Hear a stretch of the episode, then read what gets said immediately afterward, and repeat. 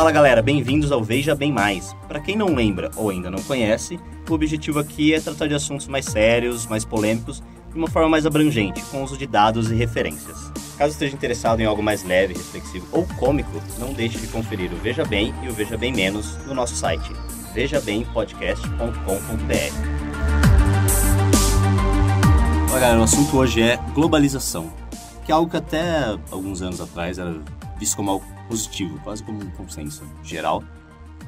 Mas ultimamente nós temos visto muitos protestos contra grandes organizações internacionais, até mesmo, por exemplo, a ONU, o Banco Mundial, e isso se tornou ainda mais evidente depois da saída do Reino Unido da União Europeia.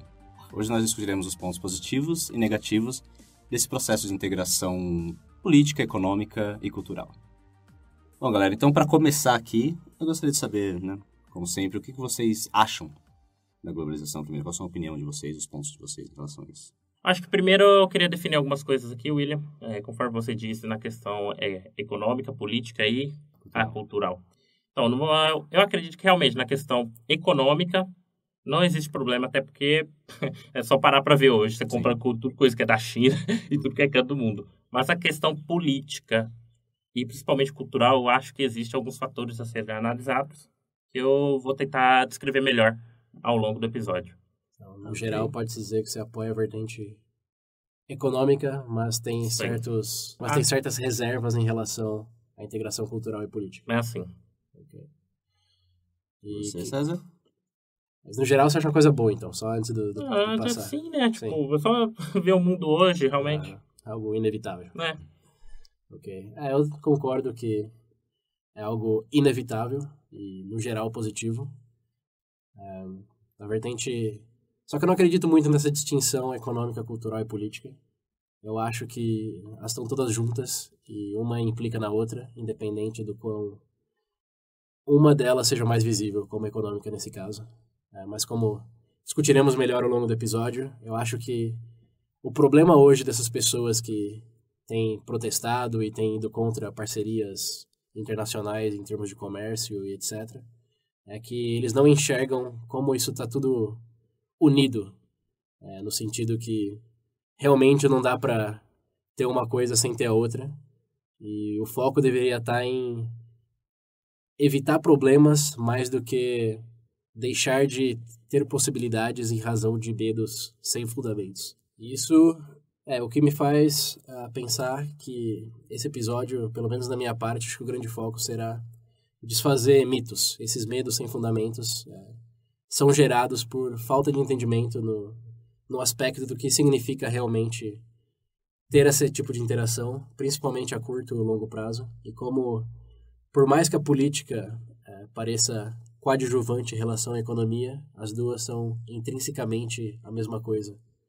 nesse cenário tão interdependente. Uh, uma das dúvidas que sempre parece surgir quando, em relação à globalização, que o pessoal fala, pessoal, que as pessoas acreditam que a globalização é algo que ela favorece muitos países mais ricos, enquanto os mais pobres acabam sendo, entre aspas, explorados, digamos assim. Vocês, o que vocês têm a dizer sobre isso? Não. Fazer rápido, não. e por que não? É, isso é um beabá econômico. É só você parar pra pensar, né? Por exemplo, você faz um comparativo aí. A região, tipo, Hong Kong livre e o restante da China. Eu acho que isso daí é aquele exemplo básico, você bater o olho. Aqui e aqui, sabe? Hum, eu não consigo ver é, não tem, acho que não existe exploração quando ambos estão ganhando. Sim. Obviamente os ganhos dos países ricos são maiores, porque é. uou, são ricos. É. Mas acho que poucas pessoas realmente param para analisar é o que Bangladesh estaria fazendo hoje se não fosse camisetas para os Estados Unidos. Hum. Hoje lá existem fábricas, existe a mão de obra pouco qualificada, mas existe essa mão de obra. E se não tivesse?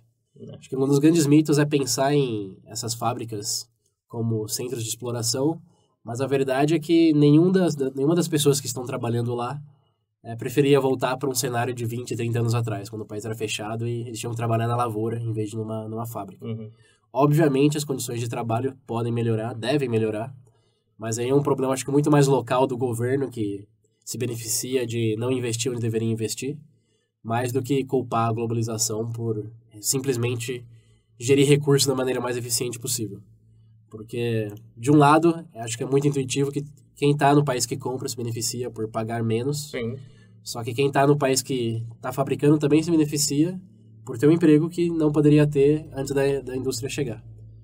E um exemplo bem contraintuitivo que eu sempre gosto de citar nesse tipo de discussão é um estudo que a Oxfam é, realizou em 2012, 2011, não lembro bem a data, que mostrou que depois de um, de um boicote é, de uma grande rede norte-americana, relação, dos consumidores em relação à grande rede americana, acho que era uma fábrica, era uma marca de roupa.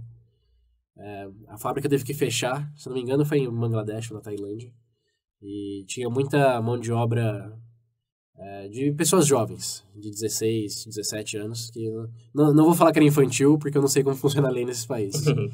Mas a questão é que eles fizeram um boicote por causa da, do que eles diziam, exploração dessas crianças.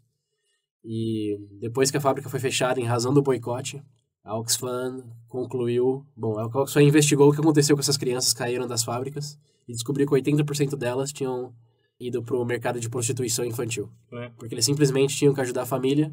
Eles marginalizado, né? É, não, eles dependiam de, de um... A família Aham. dependia daquele recurso que eles ganhavam na fábrica, que obviamente era o melhor lugar, mas era um, era um trabalho, eles tinham É. remuneração.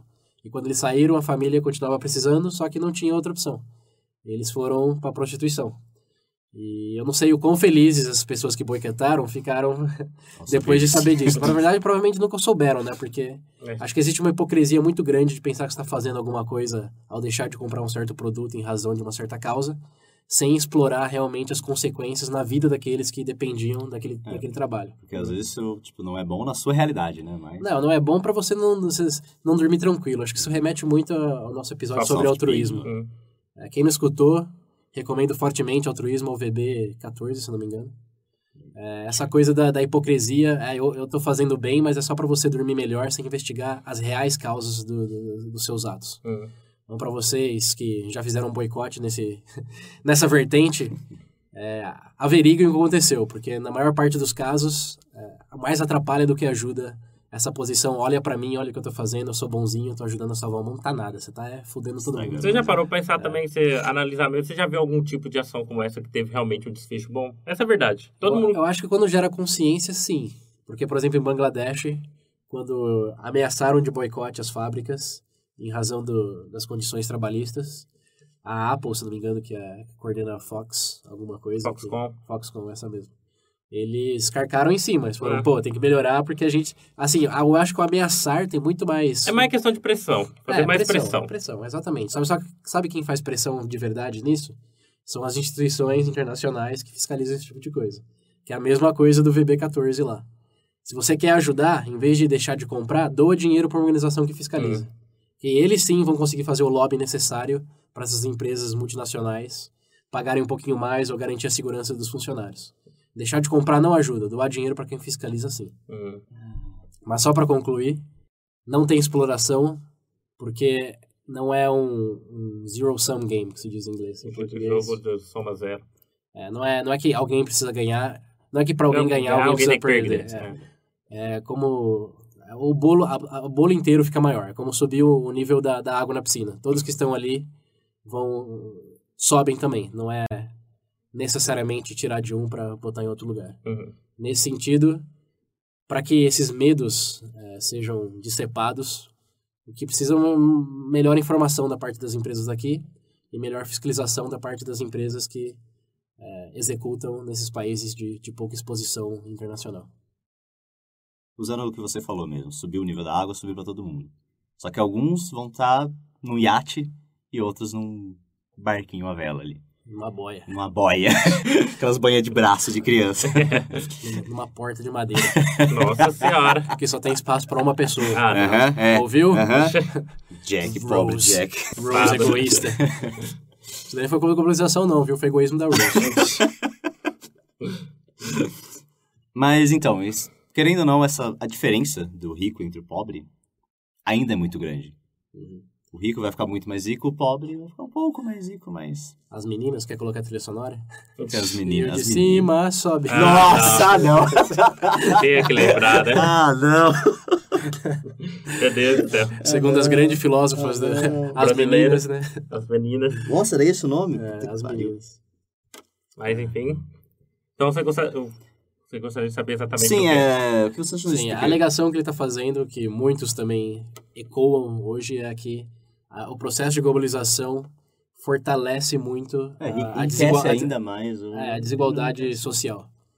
E pode ser que o pobre de hoje não é tão pobre como, seria, como era 30 anos atrás. Cresce, mas não cresce. Mas a diferença do salário dele pro rico, sim, é maior. Não, é mas- algo que até uma pessoa que talvez seja seu, um dos seus heróis, Pedro, um cara chamado Piketty, ele lançou um livro chamado Capital em 2014, eu acho. Um dos grandes argumentos do livro dele é que o capitalismo 2.0 atual, Hum. ele é inerentemente responsável pela maior desigualdade social. E que vai continuar assim a menos que algo seja, seja feito. Ah, eu até imagino a solução. já dá pra imaginar a solução já, né? É, fala aí, qual Ok, que você acha? redistribuição, alguma coisa do tipo. Eu imaginei que seria. Está no caminho tipo. certo. Mas eu, ah, essa questão aí. É- que é complicado dizer, porque querendo ou não, essa parte de desigualdade social realmente você pode melhorar. Igual, por exemplo, eu vi uma pesquisa recente com a população mais pobre dos Estados Unidos hoje, comparada a 20 anos atrás. Realmente, vai um comparativo de uma época onde as pessoas, sei lá, estavam realmente numa situação de calamidade, com hoje aquela situação financeira, por exemplo, instável.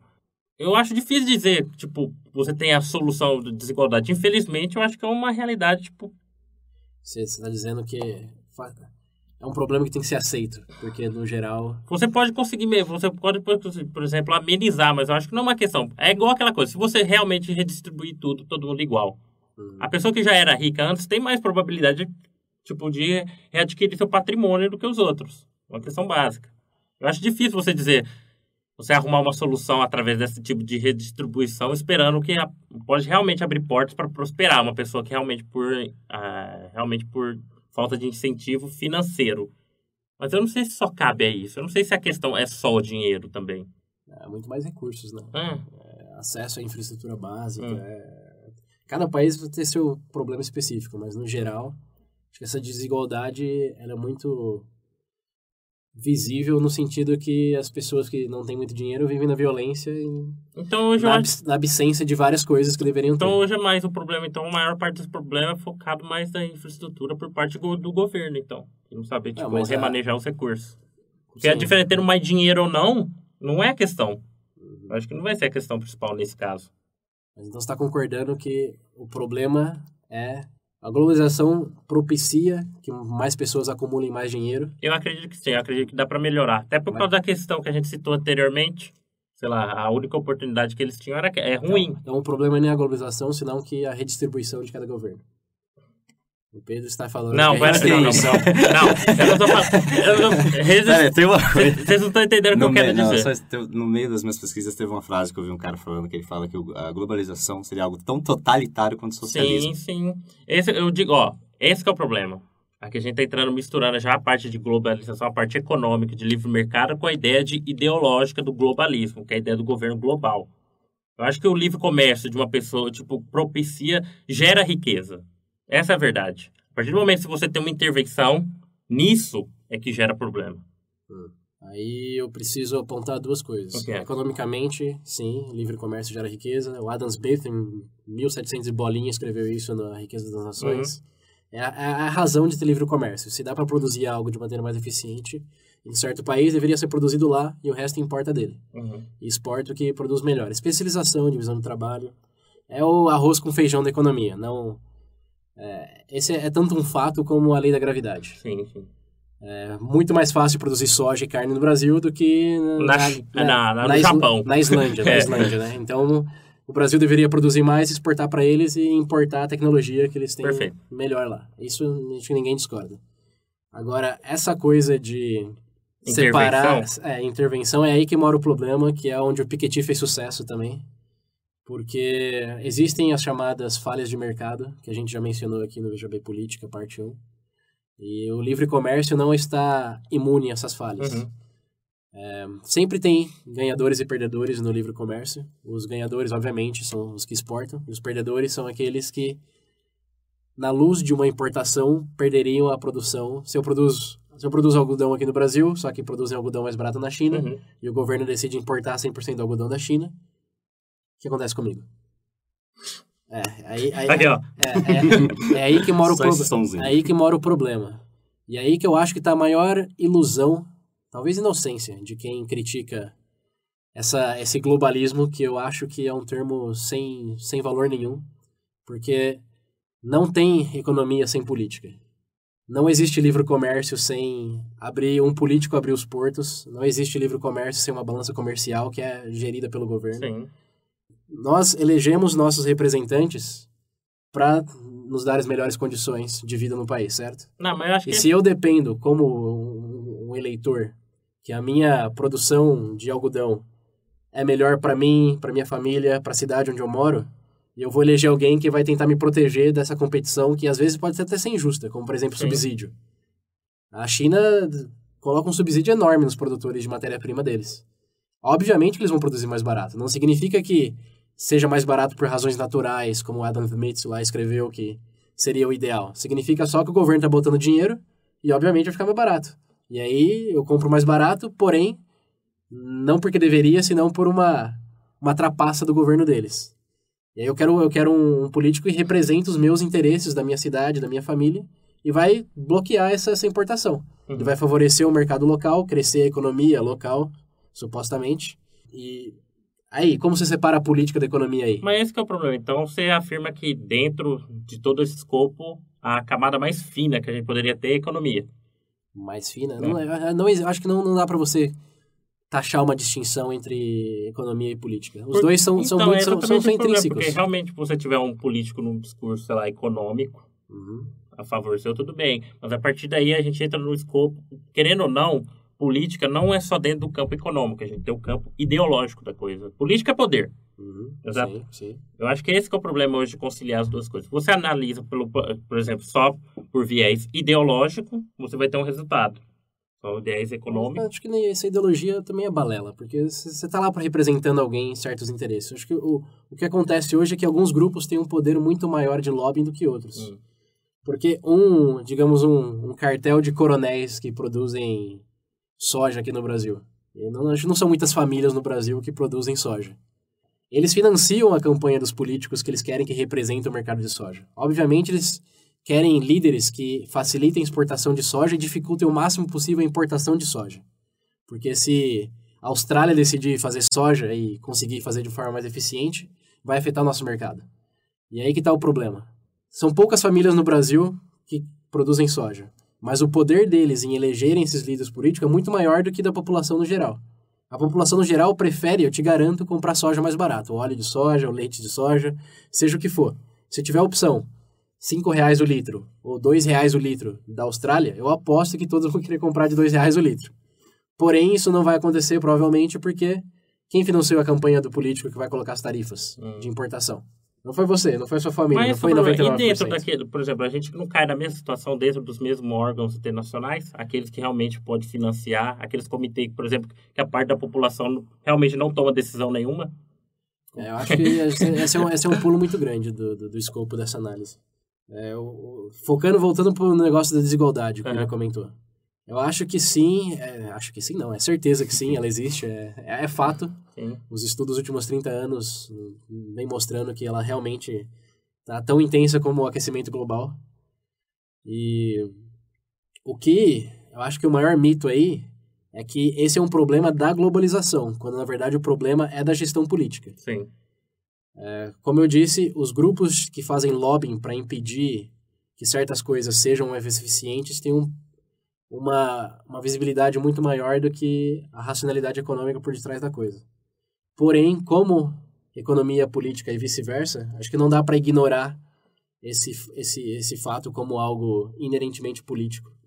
É, porque quem, quem faz as políticas econômicas são os políticos. Uhum. Então, para resolver esse problema, acho que não é a questão não é vamos proibir a globalização e contra os, os blocos comerciais regionais, como o Mercosul, União Europeia, etc. Mas sim avaliar onde onde está o, o, poder de influenciar as decisões políticas. Uhum. Por, que, por que tem tanto lobby? De onde vem esse lobby? E se isso for feito, o governo aí tem um papel, acho que do outro lado da moeda, de captar esses recursos econômicos e desti- redestinar para as pessoas que são afetadas. Como, por exemplo, o ideal aqui, no caso do, do algodão ou da soja, não é bloquear importação, senão que liberar a importação e dar uma alternativa aos produtores. Porque realmente, o que que eles vão fazer com a matéria-prima deles, com os recursos de, de gerar riqueza Uhum. deles, de processar a soja, processar o, o algodão? O que, que eles vão fazer? Você vai realmente falar, ah, vai aceitar perdedores como parte da situação e falar, ok, alguém tem que perder e pronto? Uhum. É, Eu acho que o mito aí, aqui de novo, não é um, jogo de zero soma, soma zero. Mais um. Não é um jogo de soma zero.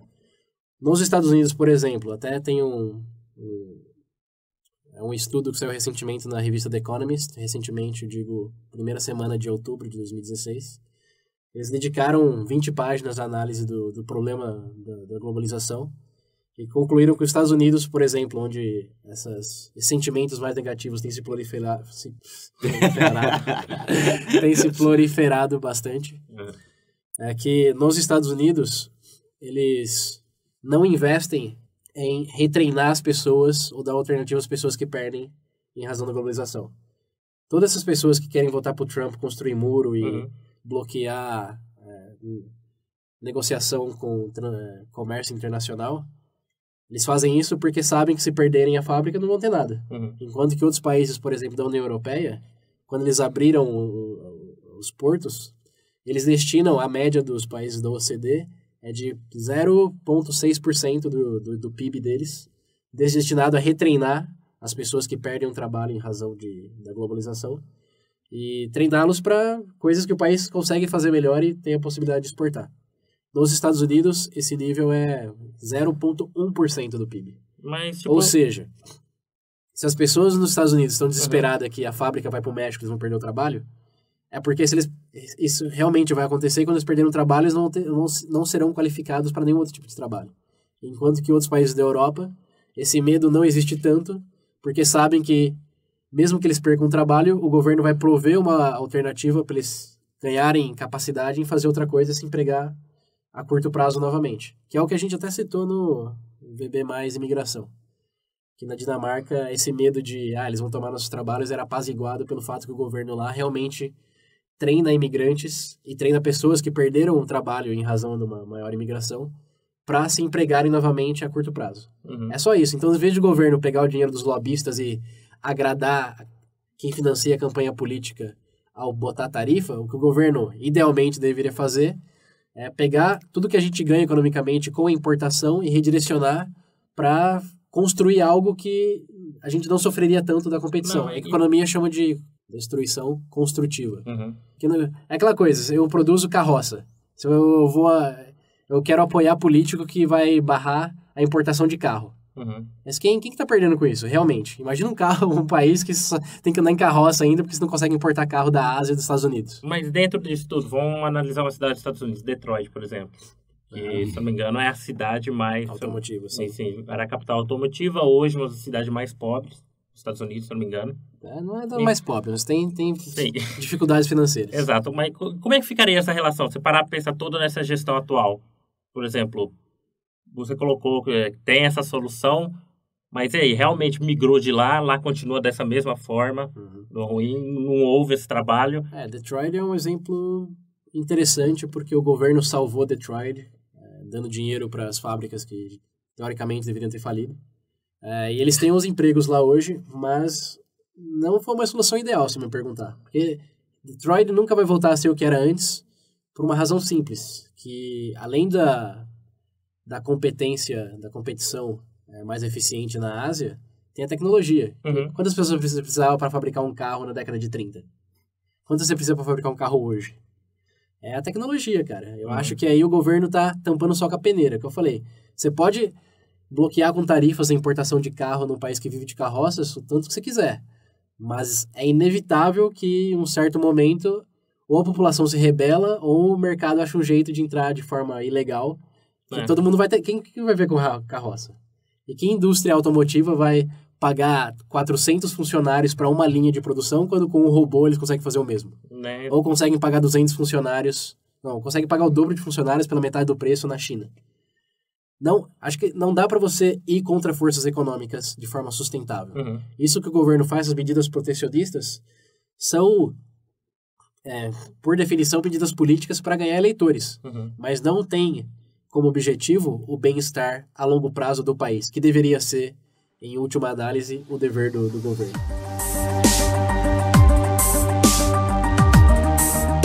Coisa mais? Mas Pedro? existe alguma.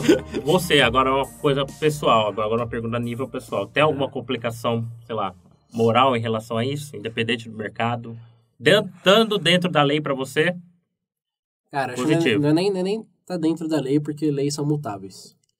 É uma questão Como você de... definiria o que seria, então? É tipo, defender, defender objetivos. Acho que o maior problema hoje, eu já disse, eu repito, é que existe uma ignorância extrema em relação a- ao que isso significa para a pessoa leiga, digamos, para o povo em geral.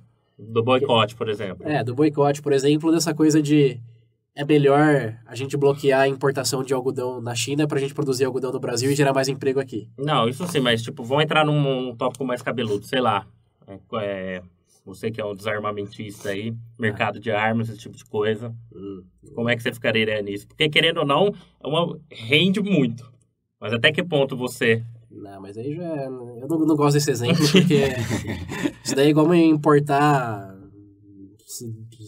Importar armas, né? Isso não tem relevância econômica. Algodão, a indústria automotiva, sim. Agora, a indústria de armas. Você está falando do exército americano, talvez, mas não acho que não, não entra no escopo da discussão. O negócio é que o governo. Você perguntar, o governo tem que proteger os seus próprios cidadãos da competição, às vezes, injusta de outros países? Ou tem que focar no que é sustentável economicamente? Eu acho que é a segunda opção. Né, mas isso é onde fica essa linha do sustentável. Fica no, na análise. Por isso que tem o Ministério da Economia, você tem analistas, tem ministros. Acho que economia tem a sua parte de arte, mas no 80% é ciência. Hum. Dá para analisar com dados substanciais o, a direção do mercado, é, o que é eficiente e o que não é. É, é, um, é um processo matemático, não é... Eu estou tentando decidir o que, que vai ser melhor para nossa cultura em termos musicais. Não é, não, não é um julgamento sentimental. É- são dados, cara. Não dá para você bloquear, não dá para você artificialmente manter a indústria automobilística em Detroit viva Uhum. por, por muito tempo a longo prazo. Você tá, você tá danificando a população. Sim. A, a, a curto prazo, talvez não. Porque todos mantêm o trabalho e se sentem seguros. Mas Ok. a longo prazo, eles não estão se qualificando para coisas que cada dia se torna mais eficiente sem eles em questão de máquinas ou de obra barata, mão de obra barata em outros países.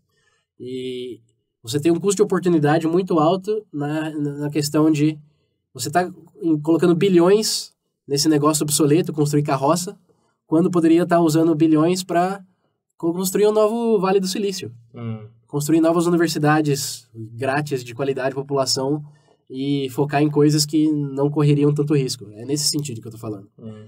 Quem apoia medidas protecionistas e indústria local tá dando um tiro no pé. Porque, primeiro, isso é curto prazo. A carroça vai sumir, você queira ou não. É tipo aquela coisa do Walmart, uma vez você comentou entre é, tem gente, coisa, né? é, mas isso já foca É, mais no cultural. mas, né, Já foca mais no cultural.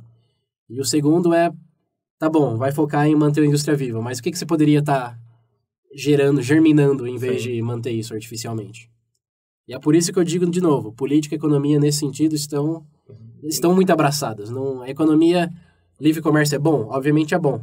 Mas a política tem que ser tão boa quanto para funcionar direito. Porque se você deixar é, as portas abertas e falar o mercado se autorregula, você presume que o mercado não tem falhas, o que é mentira. Certo. Porque como muitos outros países já aprovaram, até o próprio FMI, eu não sei se você lembra, mas teve um artigo que você compartilhou comigo em julho de 2016, Uhum. em junho de 2016, sobre o FMI dizendo que o neoliberalismo não era tão, Sim. tão positivo como Eu outros lembro alegavam. O FMI dizendo isso. É. E eu li esse artigo, analisei e vi que eles realmente tinham razão no sentido que um órgão internacional econômico, nesse caso o FMI, mas governos no seu escopo nacional, eles devem atuar baseado em evidência, não em fé. Não é que a minha ideologia é boa e eu vou seguir ela independente da, dos resultados. Isso daí, filho, é religião. Você está falando de economia, o que funciona melhor é o que você continua fazendo, o que não funciona você descarta. Entendi. O neoliberalismo, a abertura de capital, e aqui vai ficar o técnico, ouvintes. aguentem, aguentem.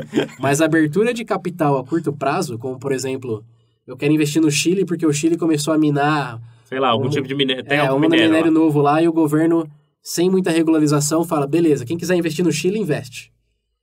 Foi o que eles fizeram, a propósito, na década de 80, 90. É, economicamente, mercado livre, porque o mercado livre não é só mercadorias, é capital também. O neoliberalismo fala, libera que o mercado se autorregula. Porém, no, no estudo que eles fizeram lá, em 150 casos de abertura de capital a curto prazo, é, cerca de 50 tiveram crise econômica logo depois. Hum. Que a moeda foi super valorizada, ou tiveram emergência tipo a Argentina que não conseguiram mais pagar os credores. Aham. Porque quando o mercado não se, se regula economicamente, ninguém regula, o que você dá muita brecha para especulação. Tipo, o Chile está minando muito agora. Só que aí descobriram reservas lá na Tailândia. E tira o capital do Chile, do dia para noite e joga lá na Tailândia. Uhum. E aí, o que acontece com o Chile? Né? É por isso que o neoliberalismo tem os seus. O FMI tem reservas com, com a política neoliberalista. Porque o neoliberalismo fala, não regula nada, o Uhum. mercado se dá conta. Porém, não é assim. Porque a especulação, surgiu um negócio melhor, você já, já pula do barco. E aí, o que acontece com as mineradoras que investiram tanto, se endividaram tanto para construir o negócio? S- Primeiro, você não vai minar nada, porque minar demora 10 anos, Uhum. e os caras tiraram o dinheiro no quinto ano. E segundo, o país está endividado, vai ter que cortar uh, tudo, metade, pelo menos metade da, da obra que empregaram para construir aquelas minas. E estão na merda. O neoliberalismo levou o, país à merda. Não foi o caso do Chile, porque o Chile espertamente regularizou bastante. Falou: você vai investir no Chile? Você tem que deixar seu dinheiro aqui por no mínimo 5 anos. Hum. E tem que pagar imposto de 20% de qualquer rendimento desse capital. Ou seja, de novo, a política garantindo que a economia fosse bem sucedida. Vamos pegar um exemplo agora, só pra gente colocar aqui, porque eu vejo que tem muita discussão, que eu pessoalmente acho que era um assunto a ser debatido a nível até candidato presidencial, a questão do nióbio no Brasil. Nióbio. Não sei se você conhece. É um mineral, se não me engano, as maiores reservas é encontradas aqui no Brasil e uma parte no Canadá. Aham. O Brasil, se não me engano, é quase 90 e poucos por cento. É, Esse nióbio é um material usado para para coisa espacial, é, avião. Ah, tá, sei. É, um, é, um Sim, do- sim. é hiper raro. O que, que Alta acontece? resistência. Exato. Esse mineral, na verdade, seria justo tomar alguma medida é, protecional. É porque agora complica, porque eu acho que você não, não sei se conhece. Não, porque o que, que é- acontece? Toda exploração desse mineral é de fora, Sim. Entendeu? Você acha que seria justo, sei lá, o Brasil tomar alguma medida protecionismo para regulamentar Não, isso, não, não. igual o Chile? É, cara, eficiência. Não, não- É que protecionista é uma palavra meio abrangente demais. Acho que Uhum. tem que ser eficiente. Ok. Você tem que garantir que as falhas no mercado não aconteçam é, de maneira inconsequente. Você permitir especulação, você vai estar ferrando o país. É, não, porque- não é, não, eu vou bloquear os Estados Unidos explorar esse Aham. minério, até porque que, que tecnologia a gente tem para explorar? Se for tão boa quanto os Estados Unidos e mais eficiente em termos de Uhum, custo por quilo que a gente extrai, cara, o Brasil ganha. uhum. É, Você não, não, não precisa competir. Quer dizer, é uma competição natural nesse sentido. Não precisa bloquear. Mas, se você artificialmente bloquear a extração mais eficiente por medos de. Medo do quê? De que a população vai se revoltar porque eles Uhum. estão tirando o nosso ouro, como Portugal na, na época da colonização. Né? É, eu acho que aí você está você tá entrando na- nesses mitos é, que não são respaldados pela evidência Uhum. obviamente o Brasil tem que garantir que não vai ter especulação. E como você faz isso? Quer explorar? Explora, mas por pelo menos cinco anos. E bota uma taxa. Cara, aí, aí que vem a coisa da desigualdade. Obviamente, se isso continuar sem regularização, quem explora nos Estados Unidos vai enriquecer muito mais do que quem, Exato. quem extrai o minério aqui. É, e como que o governo dá um, dá um resultado nisso? Faz igual o Chile. Bloqueia o tempo de período de extração para garantir a estabilidade e é, taxa. Tem que botar o imposto. Você vai lucrar quanto com isso? 40% é nosso. Hum. Porque se for comparar em alternativas, ou eles têm nada, ou eles vão ter 60% de uma riqueza que pode ir aos trilhões. O que é melhor? Zero ou 60% de Hum. trilhões? Não é que ninguém, não- ninguém perde. É o negócio de, de novo, é, jogo de soma- Sai no positivo, tá bom. é uma- não é um jogo de soma zero, não é um jogo de soma zero, só que tem que ter reservas. Não protecionismo no sentido de bloquear, só de avaliar a situação e otimizar em termos de, de, de custo-benefício. E tem que, tem que botar imposto sim. Que essa é outra coisa do do neoliberalismo que Imposto é roubo. é imposto é roubo. Mas numa sociedade onde a desigualdade é maior, o que mais acontece é roubo, porque a- quem está na, no começo do espectro da desigualdade, quem, quem, na, na, quem tá na parte ruim dessa, dessa desigualdade, vai viver numa sociedade mais violenta que nem quem está na, na parte mais alta gosta. Quem quer ver um país desigual que tem violência e corrupção? Quem? A desigualdade, essa é outra parte do estudo do Piketty também. A desigualdade a longo prazo, ela impede o crescimento econômico. Uhum. Então, mesmo quem ganha muito, tem que se dar conta de que tá numa situação melhor se pagar mais imposto, que é, vocês vão ficar surpreendidos, o caso dos países nórdicos. Onde, não sei se vocês lembram, lá no Veja Bem Política, eu disse eles pagam 60% de imposto. Uhum. E quem reclama lá? Vocês não pagariam imposto se você não precisasse pagar por educação de qualidade? Se não precisasse se preocupar com plano médico? Se o SUS realmente funcionasse, as escolas públicas fossem boas, o que, que vocês iam importar de pagar 40% de imposto? Uhum.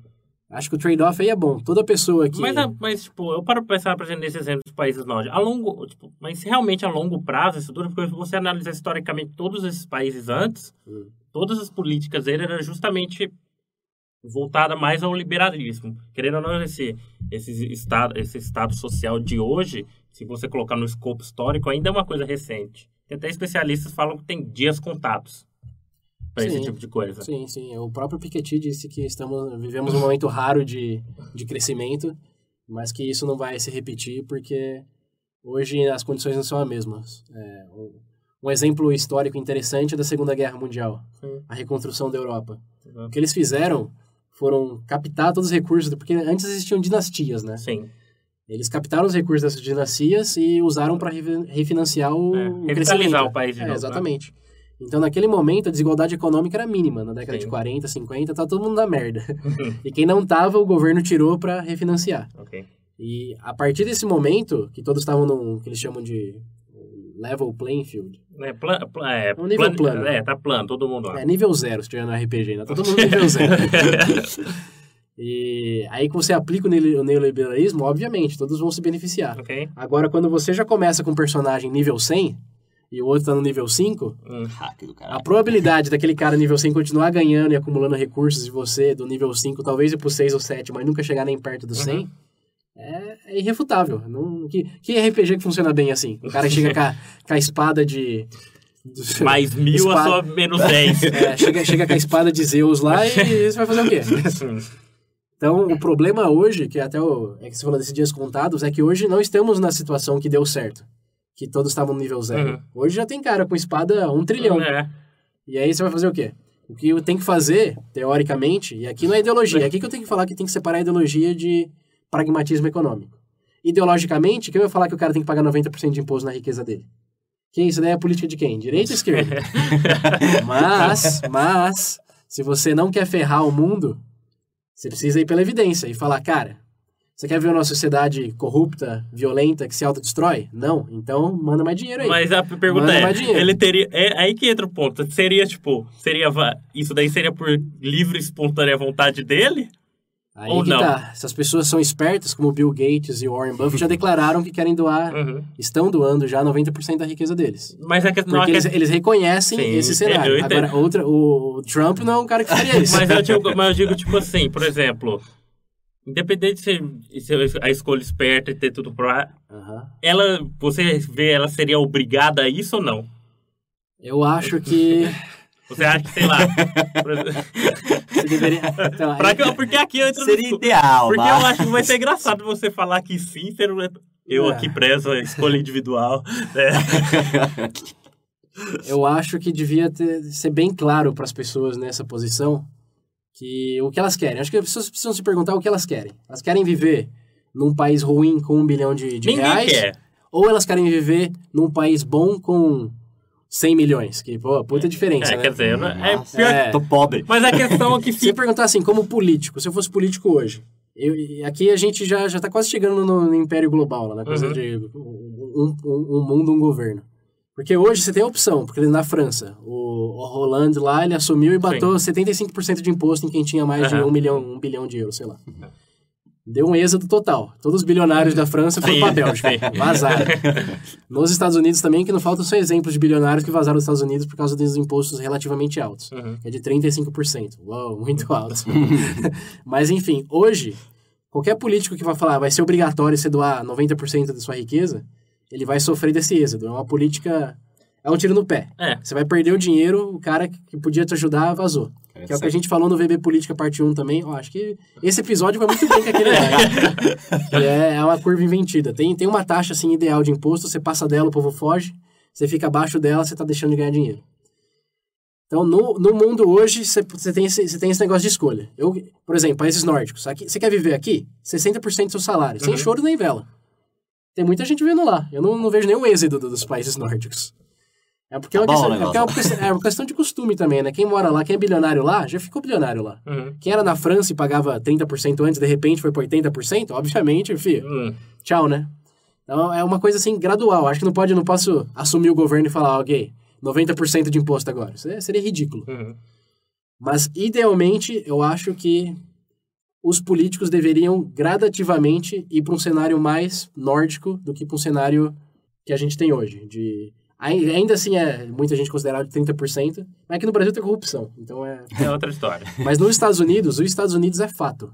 Lá eles pagam pouquíssimo imposto. Eles deveriam pagar mais. E é o país mais desigual do mundo hoje. Você acha que o Brasil é desigual? Mas isso é porque temos favelas, são coisas mais visíveis. Mas em termos de, de renda, acho que 10%, se não me engano, segundo esse artigo do economista, 10% do, do- dos mais ricos dos Estados Unidos tem 85% da riqueza. Uhum. Pensa nisso por um momento. 10% da população mais rica tem 85% do dinheiro do país. 10% da população mais Mais rica, rica. só da mais rica. É, da mais rica. Quem ganha. é, e você pensar no 1%, a, a, discre, a discrepância é ainda maior. Você, tá, você tem dinastia, a gente tá voltando à época do- da Europa feudal. Você tem dinastias que tem todo, todas as terras, todos os recursos, e os outros, que é a classe média escrava, que. Teve um cara amigo seu, Karl Marx, também, que falou que isso era inevitável a um certo ponto. É, e aí voltamos à coisa. Acho que a a questão hoje não é abraçar a ideologia de forma cega. Se quer fazer isso, não faltam religiões para escolher. Uhum. Economicamente, é ver evidência. Hoje estamos voltando às dinastias feudais. Tem muito recurso na mão de poucos. O- a globalização, ela fortalece isso, mas não porque a globalização é inerentemente mal, evil. É só porque o governo é influenciado por essas dinastias e, obviamente, vai continuar favorecendo eles em vez de fazer algo mais racional e favorecer todos. Não, sou César indo contra a Open Society, Council Foreign Relations, né? É, vai ouvir o não. bebê, vai, vai, vai, vai pedir pra executar o CFI. Cara, aqui eu sou a favor da racionalidade e evidência. É Hum. só isso. Eu acho que quem, quem for contra isso tá escutando o VB, tá escutando o podcast errado.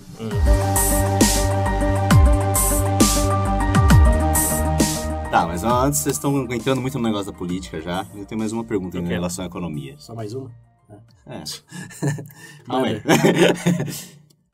Tipo, uma das maiores vantagens da globalização é que, por exemplo, alguns anos atrás aconteciam coisas na Europa, demorava, chegavam a demorar meses para as pessoas ficarem sabendo aqui. Na América, por exemplo. Fluxo de informação. Não Certo? tinha É, fluxo de Tá informação, não era- internet. Vai, bem, bem. Mandava carta. né? Tá? É, uma das né? vantagens é que- uma das vantagens do dia é isso. O fluxo de informação é muito rápido, a gente consegue saber as coisas quase que automaticamente, quase que ao vivo, assim. Ok. Ah, mas só não as coisas boas. Por exemplo, a crise que teve nos Estados Unidos, Ok. certo? No mundo globalizado, querendo ou não, todos os países estão Independentes. independentes ali. Mas a crise que deu nos Estados Unidos em 2008 Uhum. não afetou só os Estados Os Unidos. Estados Unidos espirrou, todo mundo pegou gripe. É, então. Sim. Essa, essa é uma piada padrão em economia. E qual é a pergunta? Esse é um dos pontos que as pessoas veem como um dos maiores pontos negativos. Uhum. Se tem um país que é muito forte dentro da globalização e ele sofre algo, não vai ser só ele que vai sofrer. Uhum. Toda a escala abaixo dele também vai. Ah, mas e daí- alguns talvez até mais. Mas isso é o preço, tipo, não, não é o preço, é, é consequência do, da, da, Inter- inter- Interdependência. é, não tem muito o que fazer. Não é algo reversível isso. É, se você se isolar, você... primeiro que acho que as pessoas não se dão conta que não tem como você se isolar hoje. Não existe Ah, um não, país sim, totalmente fechado. Não. O mais próximo que você chega é a Coreia do Norte. Esqueci de falar Coreia do Norte. Vai comer grama. Porque mes- mesmo é, Cuba, e Cuba é uma ilha, né? Teve vamos que dar o braço a torcer agora. É, já teve que dar o braço a torcer, porque senão ia continuar vivendo na década de 50. E a mesma China, com essa política socialista... Você lembra do, quando tava os rumores lá daquele, daquela quebra da bolsa lá na China, como é que o povo ficou já? É, É. Não, não, o negócio é que não existe a possibilidade de você ser um país fechado hoje. Sim. Simplesmente não existe. Não, nenhum país tem todos os recursos que precisa para viver na, na sua ilha fechada. Nem ilhas literais. então, é, essa interdependência é uma consequência inerente do processo, mas não é necessariamente negativa, porque outra coisa que essa interdependência causa é a diminuição de conflitos. Porque se você depende dos Estados Unidos para importar ou exportar algo, Uhum. qual é a sua vantagem em entrar em guerra com os Estados Unidos? Uhum. A verdade é que no começo dessa do livre comércio, teve até um senador nos Estados Unidos que propunha, é, ele, é, na, na, década de 40, se não me engano, ele propunha a abertura do, do, do livre comércio nos Estados Unidos, baixar imposto e abrir os portos, não como algo economicamente efetivo, senão como algo politicamente desejável Uhum. para é, solucionar conflitos. Uhum. Então, ele vendia o peixe não falando, vamos pagar menos. Uhum. Ele vendia o peixe falando, Estados Unidos não vai entrar em guerra com ninguém e ninguém vai entrar em guerra com os Estados Unidos Uhum. se a gente ah, entrar em livre comércio. Hum. Que é o que acontece hoje. Porque de- depois da Segunda Guerra Mundial, quantos conf- mega conflitos internacionais a gente observou aí? A Guerra Fria não foi, não foi muito bem uma guerra, né? foi, só, foi só uma tensão. É, zonas quentes, né? É, e, me- e- e mesmo naquela época o livre comércio não era tão não era tão prevalente como é hoje. Porque hoje realmente, qual é a chance da China entrar em guerra com os Estados Unidos? Zero, filho, zero. Porque o que a China. A China tem mais em dinheiro dos Estados Unidos que os Estados Unidos têm hoje de dinheiro no caixa, porque eles compraram muita dívida do governo americano. Se o governo entrar em guerra, chuta a primeira coisa que cai. É o valor das dívidas. Contra a China, então, seria o maior tiro do pé na história. Eles têm um monte de, eles têm um monte de dólares guardados. Eles entram em guerra com os Estados Unidos. O que, que vale o dólar? Porra nenhuma. É, esse é algo extremamente interessante e válido, porque quanto maior a interdependência dos países, maior é o menor é a possibilidade de, de mega conflitos. Conflitos locais, obviamente, sempre vai ter. E mesmo es- esses, você acho que a gente já comentou aqui, comparado a décadas passadas, séculos passados, não temos nada, estatisticamente falando. Olha, quer dizer, estatisticamente falando, século XX, somado às mortes, já matou mais todos os Século, séculos. não, século XX, ok, mas digo hoje, século Ah. XXI, com a internet e essa realmente essa globalização visível. Não, os conflitos, o número de conflitos hoje em relação a qualquer outro período da história humana é quase nulo. Hoje vivemos no período mais pacífico da humanidade. Ah, eu Por já não sei. Não, não é, não, não é questão de opinião, cara. Aqui eu vou ter que ser arrogante. Não, É fato. Não. Não, como que não é fato? Cara, hoje... Se você olhar o número de mortes, Mortes, exato, o você- número de conflitos e dividir pela população, é o mínimo. Cara, Hoje, você. é, O erro que você está cometendo aí é o mesmo de achar que. É, porque você vê mais notícias de coisas ruins, o mundo tá pior. A exposição hoje é muito maior de a merda que acontece porque a mídia sobrevive Justamente por disso. da globalização. Mas em números, Steven Pinker, pesquisador de Harvard há 300 anos, é o dinossauro lá. Ele já lançou em, acho que três livros só nesse tópico. Porque hoje vivemos na época mais pacífica da humanidade, embora ninguém sinta isso. Porque exposição à mídia negativa e porque ninguém pensa em termos estatísticos. Que é o que importa. Matematicamente, menos conflitos, menos mortes. Tá tudo melhor. Tudo extremamente melhor. E a tendência é continuar assim. Tem essas pormenores de a Rússia dizer isso, a China dizer aquilo, é, tem o negócio da Síria, mas, no geral, isso não é nada comparado aos conflitos anteriores. Nada. então se a gente levantar o número, por exemplo, de realmente desse século, você diz então que é bem 21, menor. É, é que o 21 a gente tá o quê? No primeiro, o primeiro quarto dele, né? Então, sei lá, século Primeiro 20, quinto agora. onde a gente poderia determinar um X aí? Porque eu, sinceramente, nos, não sei nos se eu últimos, concordo. nos últimos Porque eu 15 recentemente anos. vi um estudo, da, se eu não me lembro, do professor da Universidade do Havaí, que era justamente sobre a questão, é, questão de, tipo, números de mortes através dos séculos. Ele afirma que durante o século XX, a partir do século XX, foi quando a gente, que é o, Sim. que é o Não, mas aí é que você tá surgimento do diferenciando. Estado moderno, que é que a gente tem o maior número de O mortes. século XX eh, foi o século de maior mortalidade na humanidade. Isso eu não, não discordo. A bomba, só a bomba atômica sozinha matou quantos milhares? Quantos milhares? É, a Segunda Guerra, quantos milhões morreram só nos campos de concentração? Até porque... Isso eu- daí, acho que você está você não- eh, você tá comparando laranja com, com Não, maçã mas é aqui. pior que o número de esse número de mortes que eu tô falando não é relacionado a conflitos armados, mas tipo, a partir de é, isso é número de mortes, pô, tipo assim, Absoluto, porque hoje temos 8 bilhões de Não, pessoas. esse é o número Obviamente de vai mortes, ser tipo maior. assim, sobre, sobre períodos de paz, tipo, governo, sei lá, tipo... Não, cara, eu, eu, eu, eu sinto ter que bater o martelo desse jeito, mas. Não. Hoje, hoje, depois de 2000, se você quiser traçar a linha, Uhum. Depois da internet, não, os conflitos. É, é o período mais pacífico da humanidade. Acabou a Guerra Fria, nem tensão existe hoje real. Existem ameaças vazias, porque Uhum. todos dependem de todos. E o dinheiro que fala mais alto. Você pode não confiar nos Estados Unidos, pode não confiar na Rússia, mas sabe uma coisa que todos confiam? Independente de ideologia, de história, whatever, Maná. é no dólar.